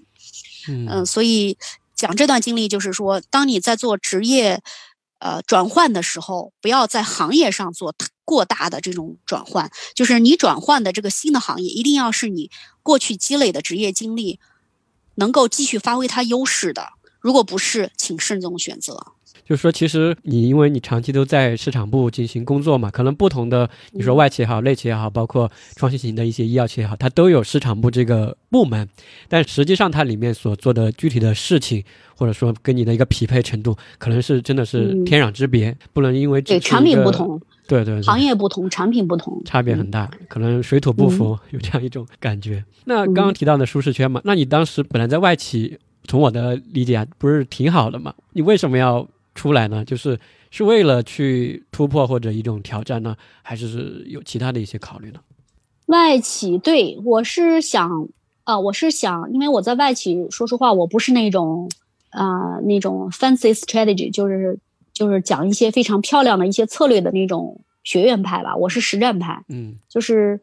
我是能够把东西落地的那样的一一类实战派的人，所以我非常希望我积累了这么多年的这些个实战的经验，能够有一个更好的平台去发挥更大的价值，嗯，有更更好的一种影响。那在外资药企，可能也是自己年龄因为出来的时间比较晚一些，从医院出来时间比较晚，呃，尽管我已经是。非常努力的在追赶了，已经用很快的速度去晋升，呃，但是还是比起同龄人来说，在年龄上还是有一些劣势。那么在外企里，呃，到了市场总监这个层面，这个机会是很少的，就不太容易说。因为我从外企离开的时候是 GPM，那 GPM 往上就是就是总监了，就副总监、总监这样的职位，那就不太容易会有这样的机会。呃，能够容易获得，那我才会选择说哦，去看看内资的药企，因为内资的药企，那我这样的职业经历还是比较容易拿到一个市场总监的。嗯嗯，是基于这样的考虑吧，想有一个更好的、更大的一个平台去把去发挥自己的职业优势啊，专业优势。明白，所以说从前面我们聊的这个内容嘛，就是很丰富和很曲折、惊心动魄的一些这个职场的一些经历和自己的一些想法吧。我觉得相信给听众会有很大的一些感触和帮助吧。那最后一个部分的话，我们可以再跳出来，刚刚也反复提到的，我们这期的受众可能是偏医学生或者年轻医生啊，准备从医院到企业的，或者说已经在外企进行工作的这样的一些从业者。那对于这样的一些呃听众的话，回顾之前的一个外企经历的话，你觉得有没有说什么样的人适合去到外资药企进行工作？有这样的一些特质吗？我觉得要准确的去说什么样的人适合去外企，这个这个这个问题其实还蛮大的一个问题啊。我觉得跟人的，人常说性格决定命运啊，跟人的性格有关系。你要。初步想判断自己是不是适合去外企，首先，你可能要想到就是说，你的这种适应变化的能力，呃，你你有没有这个心足够的心态，嗯，做好准备去接受不同的变化？因为从医院这样的一个单纯的一个环境，然后进入到外企这样一个充满激烈竞争、挑战的这样的一个环境，你在性格上，你是不是有这个勇气？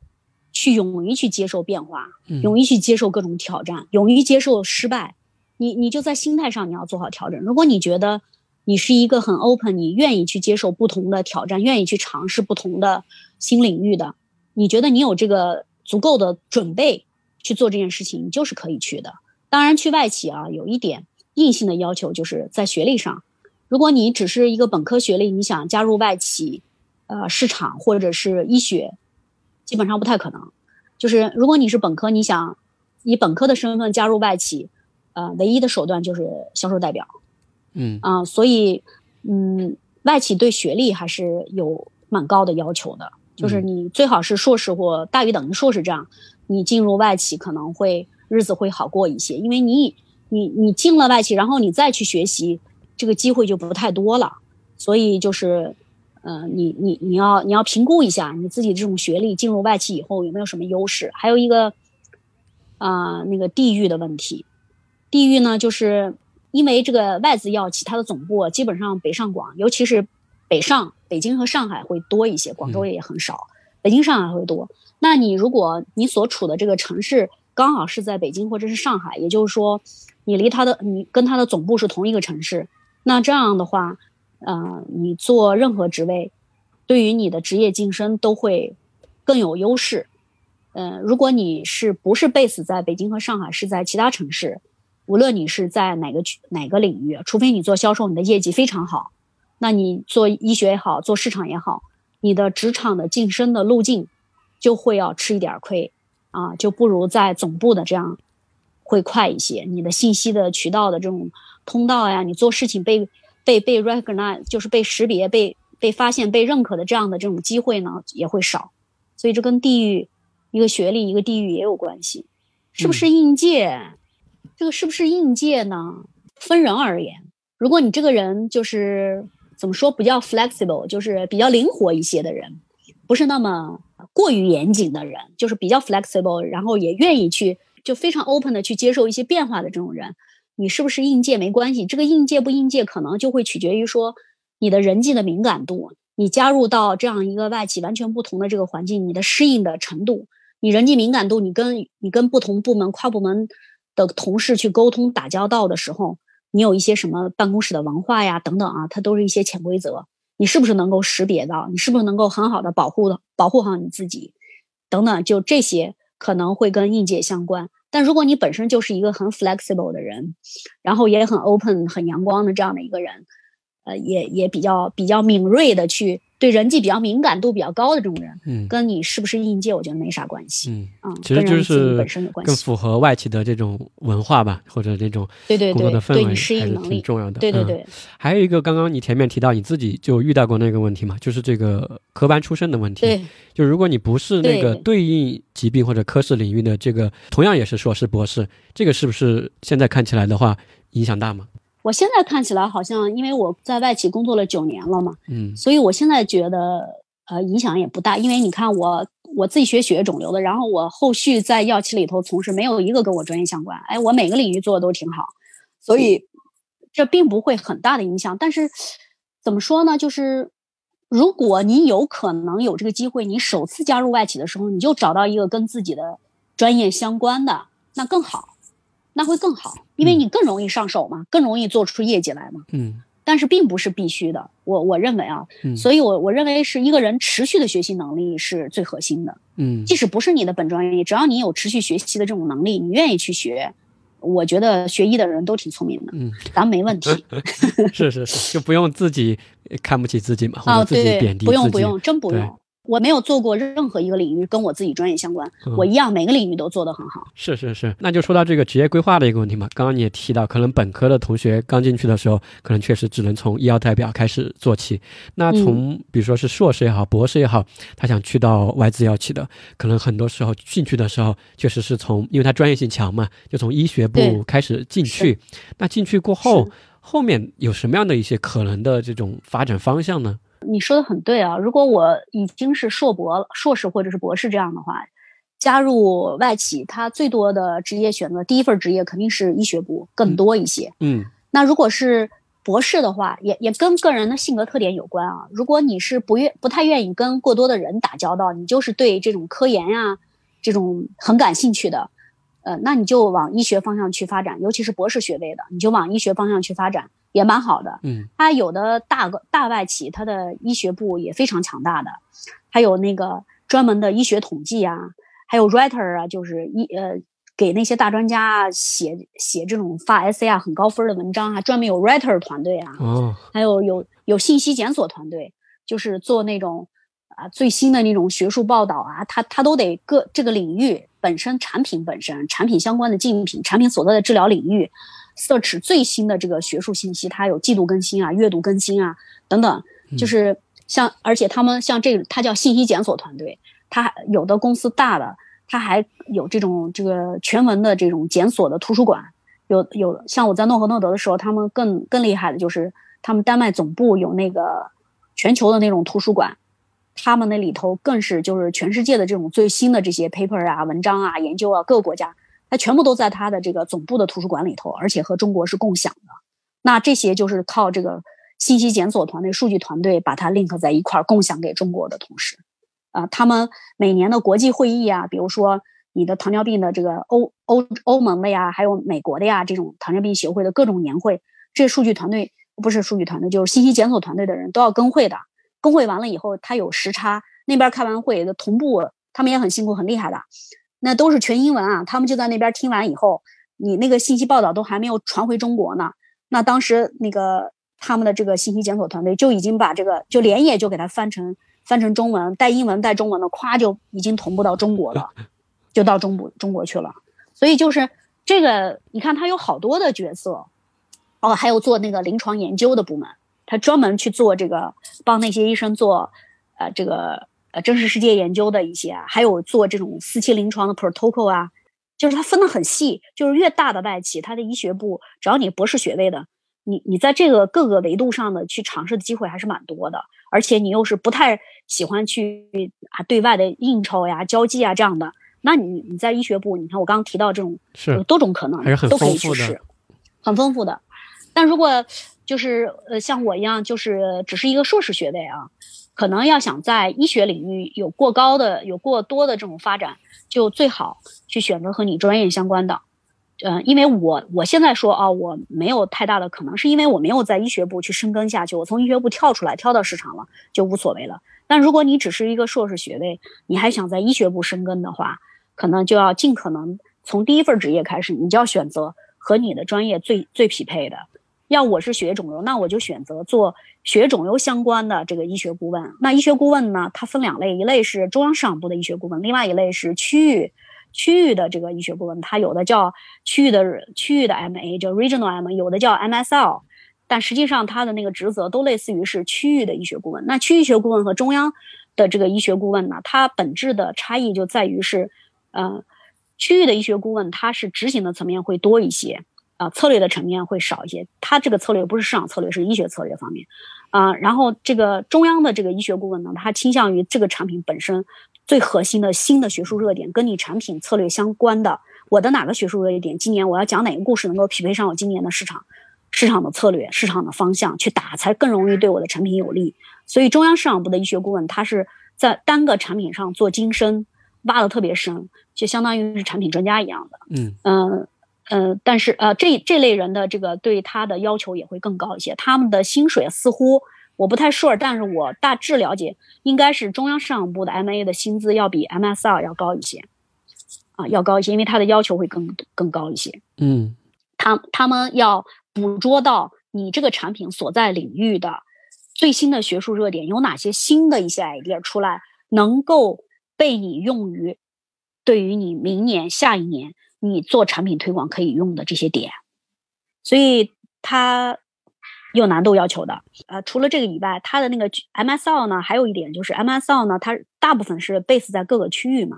它各个区域它就会，呃，我这个 central 的 MA 我定的这样的一个打法，一个一个热点的这个信息呢，那我到区域内。我会根据我区域，哎，我区域是不是大致上我主要的推这个点也能推呢？呃，大致上它是把中央的这个东西往下传，同时呢，结合一点区域的一些特色，再加一些区域的一些内容放上去去讲，大致是这样的。而且它维护的专家也不一样。那三川的 MA 它维护的都是非常 top 的全国级的这样的专家，那区域的就是 regional 的 KOL，就是这这两类也不太一样。还有一点就是，呃。Central 的 MA，它是在某一个点上去精深嘛，某一个产品产品专家。那到了区域的 MSL，那他就他他不可能就一个产品，他负责多个产品，那他就要多个产品，他就不是深度，它是广度的问题。嗯，你这个区域内你所有产品的打法，所以它不一样。那这两类这两类它要求不同，职责不同，它晋升的路径也不太同。那你如果是呃 Central 的 MA 的话，它因为它岗位有限，你要往上去竞争，就是 MA。Senior MA，然后就是 MA 的 Manager，然后 Manager 的 D，这种把 MA 的 Manager 升到 D 的，好像也不是特别多。就是他这个晋升的往上晋升的选择少，嗯，也不可能带很大的团队，因为这个 MA 的人数少，它不像 MSL，MSL 它一下子就是十几个、几十个，就是很多很常见，因为它要散到各个区域去嘛，它十几个都是常规标配。那有的公司更大的，都有几十个 M M S L 这样，那这样的话，他团队大，他就比较容易，就 M S L 的 leader，他就会有这个更多的机会去做这个 M S L 的 leader，他就会带十几个人、几十个人的团队。那这样往后续的这样的发展的话，可能这个 M S L 的这个 leader，呃，就是做市场总监的这种可能，可能会。会会会多一些，因为他有团队管理的经验嘛，也不一定，反正就是 M A 也可以做医学的呃总监，然后这个 M S L 的头也可以做医学的总监，只是就是在中间阶段，当你没有做到总监之前，他两类的这个晋升路径是我看到的这点差异。就如果你是硕士，如果你又不想去做销售，也不想去做市场，我就喜欢做医学，我就现在就只是一个硕士学位，那就是提醒你，一定第一步的时候最好去做和自己专业相关的。这当然也不是绝对的，只是说你做和自己专业相关的，你你更容易上手，更容易去信服，去去说服别人，去信任你的专业度。啊，是这样。嗯，所以说这样说起来的话，其实，在医学部内部，这个发展的方向和可能性还是很丰富的，特别是在你说的北上这样的呃总部的一个地方嘛。因为以前我的一个理解就是，其实外企的某个产品线的这个医学部的博士吧，或者里面的 M A 也好，其实他需要在这个产品领域或者这个学术的领域方向上，他是要非常前沿的，就是他可以说他需要比国内的可能各大医院的专家主任都会更加的精深和这个。新吧，是的，更新的，是的，是他去把这些价值吧、最新的学术信息带回来，给到我们国内的这样的一些专家，是的，是的。所以说，这个我觉得还是非常非常有价值的，在医学部的这样一个工作。那另外就是，刚刚也提到医学部看文献啊，很多都是英文的嘛。这里想插一个问题，就是对英文能力的 一个要求，就除了读写以外，还有这个口头的一个表达嘛。这两个在外企分别有各自的一个什么要求嘛？因为很多人可能。临床水平还行，但是他觉得对自己的英语能力没有太大的一个信心嘛？这种会不会是一个很大的阻碍呢？要说阻碍也不一定，但是一定会是影响你晋升的一个重要因素。嗯，因为你想，你进了外资药企，你随着你职位的晋升，你会有很多的国际的同事会开各种各样的会议，如果你的。口语的这个，你只是会看，只是会写，那是远远不够的。嗯，你必须要有很比较扎实的这样的一个口语的能力、听说能力，否则你没有办法在会议上跟人进行交流。嗯，这是这是 necessary 的，我认为啊，就无论，除非你到要，你到外资药企，你只是做个代表，你就只做销售，呃，我觉得对英文都不会有太高的要求。实际上，在一些大外资药企里，销售的那个 leader，他们的英文也很好的。嗯，比如说你像到 VP 或到 Bill Head 这样的人。即使他们是做销售的，他们的英文也很好。为什么？因为他们也有这样的机会，要把他的业绩、他的一些营销的一些模式、一些推广的经验，要跟国际的其他同事去做经验分享。所以就是，呃，无论你你只要在外资药企里，你有你有一个比较好的想好的这种职业发展路径的话，英文是必须的，不仅仅是。呃，这种呃口呃那个书面的表达，能看 paper，能写 email，能看懂就行，不远远不够，你必须要听说要非常流利才可以。嗯，但这一点上呢，我觉得也大家也不用怵。我们既然有这个能力去考上医学院校，还能 呃获得硕士学历，这个没有问题。语言这个东西就是就是不断的练。那我自己当时。呃，加入诺和诺德的时候，我做医学顾问，那我也是哑巴英语啊。你说我离开医院，离开大学，呃，离开就硕士，我都已经五年没有碰过英文了。谁毕了业还天天去看 paper，还弄啥？临床工作都忙不过来。呃，那到了诺和诺德做医学顾问的时候，哎呀，好多那种国际会议呀，好就经常把那些人请到国内来去讲课啊。哎呦妈呀，这真的听不懂。那我入入职那个诺和诺德大概是第三个月、第二个月吧。第二个月的时候，我就自己花了五万块钱，啊，自自掏腰包，直接就在报了一个华尔街英语，学了可能两年。我每天就真的是毛拼毛劲。怎么说我每天那会儿医学顾问，我做了一年四个月的医学顾问嘛，都没学到两年，就做了一一年四个月。那我除到我两个月，我就一年两个月的时间。我几乎每天我风雨无阻，只要我不出差我都去。然后是，呃，都是在华尔街英语。这个当时我们在国贸，国贸的楼上上班，然后下来就是楼下就是华尔街英语，所以蛮方便的。我都是到他们关门我才走，我都是九十点钟我才从他们那个华尔街，就是最后他们关门轰人了我才走。然后就坚持了一年多呀。那就是我觉得我们吧，英语底子都还是可以，只是缺少一个环境 push 你去锻炼，push 你去张嘴，然后练着练着就起来了。而且现在你想，我都是老家伙了，像现在的年轻人，英文基础比我们那个年代好很多。你们只要想，我觉得就是就是坚持，没有任何的捷径可走，你就是坚持，时间到了，量到了，自然就是呃量变到质变了。我觉得不是问题。啊。嗯，是是是，所以说英语肯定是非常非常重要的，只不过在那环境中，被动的也好，主动的也好，肯定需要这是一个基本的工具吧，相当于是一个对对对呃标配啊，就是必须要有这个东西来去完成你的工作和达成你的一个目标。那回到这个职业规划上来的话，刚刚其实说的是这个医学部的，你把它展开说的它里面的一些可能性。那如果他不想待在医学部，或者像安吉娜这样的一个性格的话，想更多的与人交流，去张罗事情，做一些项目的话，他出来过后是不是就是市场部是比较推荐的？或者说除了市场部以外，还有一些什么其他的部门吗？就平时我们可能知道的只有销售、市场、医学，好像其他部门大家都不是很了解，可以简单跟大家介绍一下，还有一些什么其他的可能性吗？呃，我所接触过的，其实还可以去往就是数据团队还可以转，如果你喜欢的话啊。像我本人，我挺喜欢做数据分析的。我看一些大的公司里头，专门有一个呃数据团队，就是去做各种外部数据和内部数据的这些分析，以及啊、这叫什么市场调研。嗯做市场调研也蛮有意思的。做市场调研的时候，我觉得就是和我们做医生的功底又有关系了。就是比如说，我们有做医生功底，我自己就是亲自跟 MS 啊，只要那个到药企里待过的都知道 MS 是是一个什么样的机构啊。这在国际上，在医药行业里都是被认可的一个 benchmark 这样的一个公司。那我在这个中国的时候，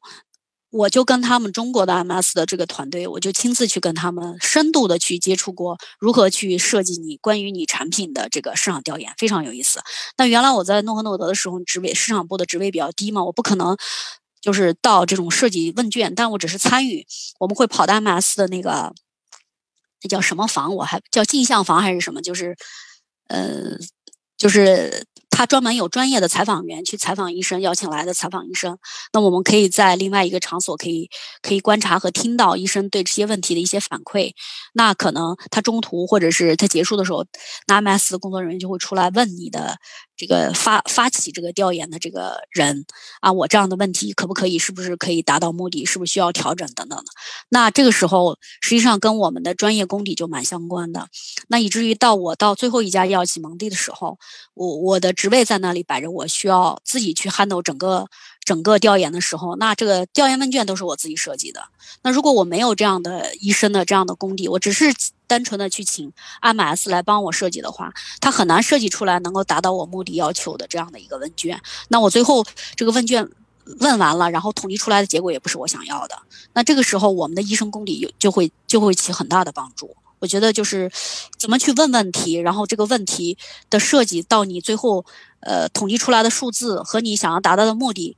嗯，有没有当过医生的人，我觉得还是有不一样的、不一样差异的，这也挺有意思的。我自己觉得，这就是一个数据的部门是吧？数据分析，对数据分析加市场调研，嗯通常会是在一个部门。嗯这个我能想到做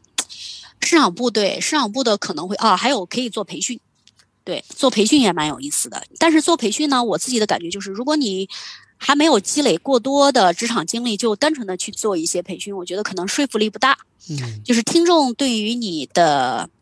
认可度不会太高。如果你又做了一段儿，比如说就是有有过不同的这种职业经历了，然后再去做培训，我觉得就是也蛮有意思的。嗯就比如说市场部，为什么我选择市场部？我很 enjoy。首先，我很喜欢做这种处方药的专业化的市场推广，我就觉得把一个很好的产品，然后找到它差异化的点。又是一个真正的好产品，然后利用我产我的这种专业分析能力，以一种非常专业化的手段把它推出去，然后提供给临床医生多一种治疗选择，然后又通过临床医生把它传递到需要它的患者手里。我觉得这是一件非常有有价值、有意义的事情啊，很 enjoy。嗯那在这样的过程当中，我们积累了很多这样的实战经验以后，呃，说实话，如果我老了，我市场部对不仅对体呃对这个脑力啊是有要求的，智商啊、情商有要求，实际上对体力也蛮有要求的。嗯市场部有大量的这种出差的这种工作强度很大。那我说我再老个几岁，我可能出不动差了，我干不动了，哎，我可以转行去做培训，嗯，也挺有意思的。就培训其实是比较偏中后期的一个岗位，我感觉的话，嗯，在我看来是这样，就是呃因为你只有积累了足够多的这个经历以后，呃，你再去结合一些专业的培训的方法呀、方法论的东西，你讲出来的东西可能才更有说服力吧。如果呃，我也看到一些培训师啊，很年轻，很年轻就去做培训，就是可能才当个两三年的销售就去给销售做培训，人家底下人都不信服他，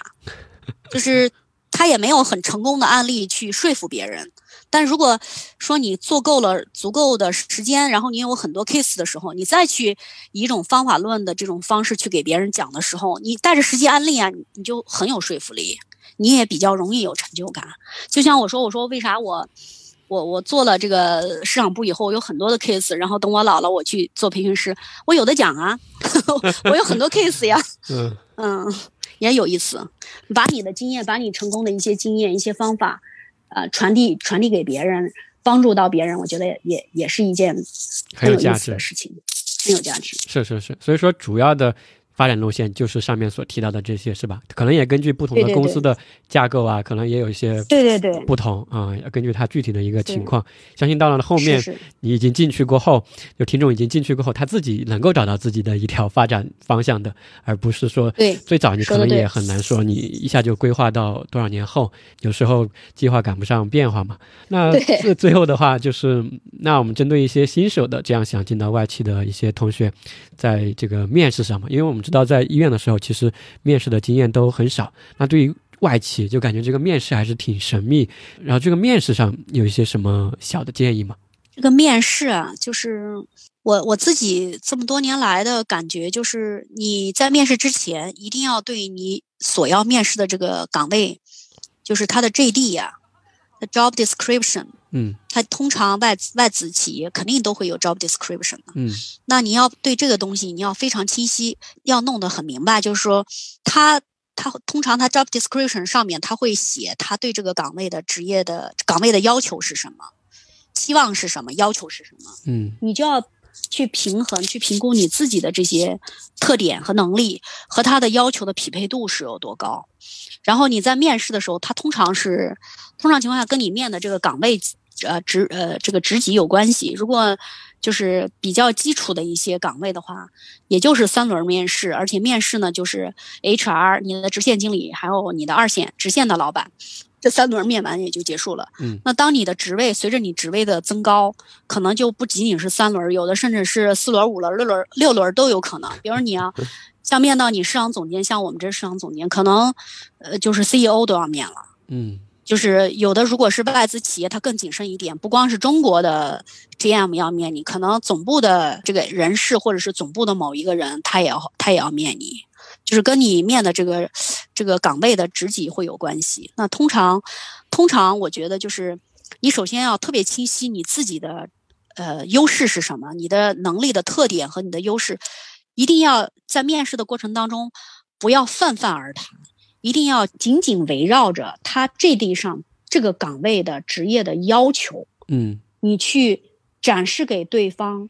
你的 qualification 是完全这个匹配的，甚至是超越的。就你不要泛泛去谈，我尤尤其有人说说啊，你有什么兴趣爱好呀什么的，嗯，这些。都是一些陷阱问题，都是一些坑的问题。像这些啊，面试的一些小技巧，说来话就长了。你们可以到随便到网上去搜啊，这样的特别多。不展开。对，不展开。就总的来说，就是一定要紧紧围绕人家的要求去谈，你跟这个职位的匹配度是什么。嗯嗯。最后的结论就是，我就是你这个职位最理想的人选，你选我就对了，你就得。充满自信，把这个信息传递出去就行了。是是是，因为其实你要去打的点吧，或者你面试想去传达的信息，人家在这个岗位的描述里面已经写的很清楚了，一二三四，就说你对着那些点去打就可以了，对吧？而不是说去说一些无关紧要的兴趣爱好，什么看书、看电影，是的，这些对这个对对对，千万别说那些。对什么阿猫狗呢？你不要说那些，人家根本没兴趣听那些。嗯，还有就是你在去匹配上的那个点去讲你自己的时候，最好是带一个案例，因为光是说啊，我这方面，呃，他比如说他要求有创新能力，你说啊，我的创新能力强，你觉得好像你匹配上了，这是不够的，就是你要举一个案例，比如说我怎么怎么怎么，然后。呃，我我做了一个什么样？我在一个什么样的场景下，然后呃一片废墟，然后我做了一个创新性的什么改一个项目的改进，呃然后最后这个项目的改进带来了什么样的一个结果？就是你最好是再跟上一个实际的案例，这样的话就让他，因为他要面试很多人，嗯，要面试很多人，他记不住的，你必须要有这样的这种实际的案例，然后去证明你的这一点，然后先说结论，再说依据，别上来我我会一二三四四，所以我是啥啥啥，不要先说我是啥啥啥，因为我怎么怎么，先说结论，后说依据。嗯，呃，这样去说，嗯，最终就是要 我自己的经历吧。嗯，说服别人或者让他接受你呗，对。对对还要包括，因为不是你一个人去面试嘛，其实是一批人，是的，是的，你要体现出你跟别人的不同，或者说你怎么去胜任这个跟这个岗位是岗位。最匹配的。对，嗯。通过你的经历也好，一些案例，最好的话能加上一些数据，对吧？前后的一些对比啊，对，然后说明你就是我的一个贡献或者我的一个能力，就是你就选我就对了啊，就这个意思，我能帮你解决这些问题。那行，上面的这个主要内容的话，那我们就聊到这里。那最后一个环节的话，就想针对今天我们聊的是职场的一个经历嘛，请安静呢可以推荐一个有什么能够帮助大家能够更好的做好，比如说职业规划呀，或者职业的一些选择的一些呃工具呢？谈到这一点，其实有很多的工具啊，就是，嗯，我自己在外企里接受过很多的这种培训和训练，我感觉啊，就是我们在做一份呃新的这种职业选择的时候，又不知道该怎么样去做选择的时候，可能首先要要搞清楚你自己想要什么，你自己是一个什么样的人，你有什么样的性格的特点。然后再去想，再去去寻找说，去选择说，哦，你去选择哪一类的职业可能更容易有成绩吧？嗯那就是，也就是说，你得首先了解自己是一个什么样的人，你你的性格特点是什么样的，可以去做一些性格测试。那在外企里有好多这种测试的工具，他们，但他们常常经常用的叫这个性格测试叫 DISC。到时候呢，就是网站上也有很多这样的这种信息，嗯，呃，杨迪老师也可以去去 search 一下，发给大家去看一看。就可以在线做的，对吧？这样一些对，可以在线做。啊、那我待会儿可以把这样的一些相关的网站吧附到我们本期节目的一个简介里，有需要的听众可以进一步的去了解。对，去看一下自己是属于哪种性格特点的人。这个性格特点对于你判断你对职业的选择有帮助，还有你未来在职场当中跟不同的这个 D I D I S C 的这种性格特点的人之间的接触哦也有帮助。比如你是你是孔雀，他是老虎，或者你是猫头鹰 什么的。呃，老虎的人可能他就控制欲望比较强，就控制力比较强。嗯那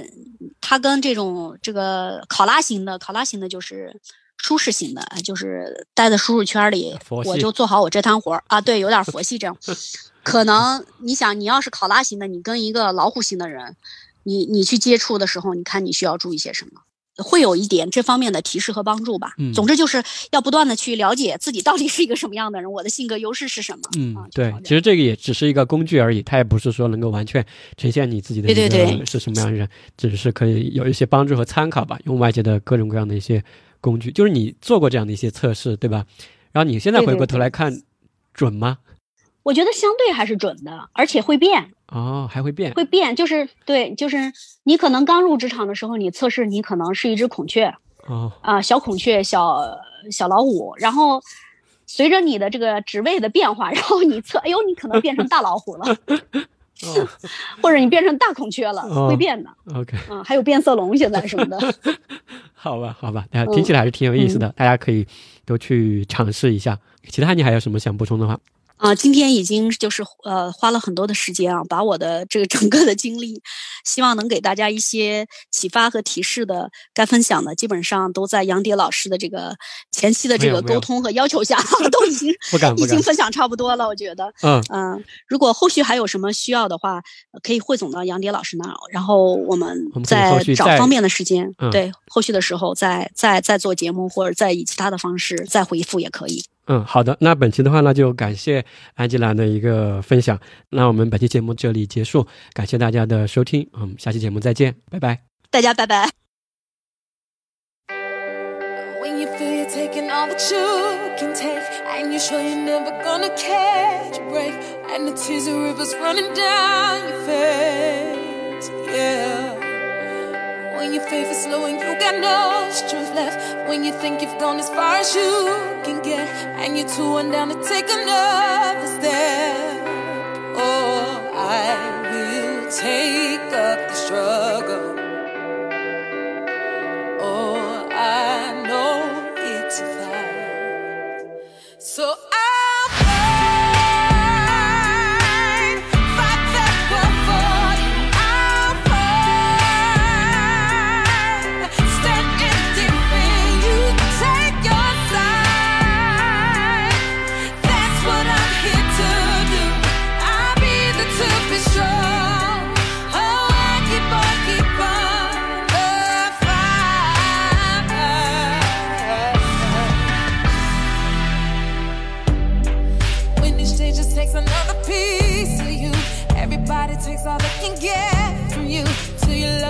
Almost nothing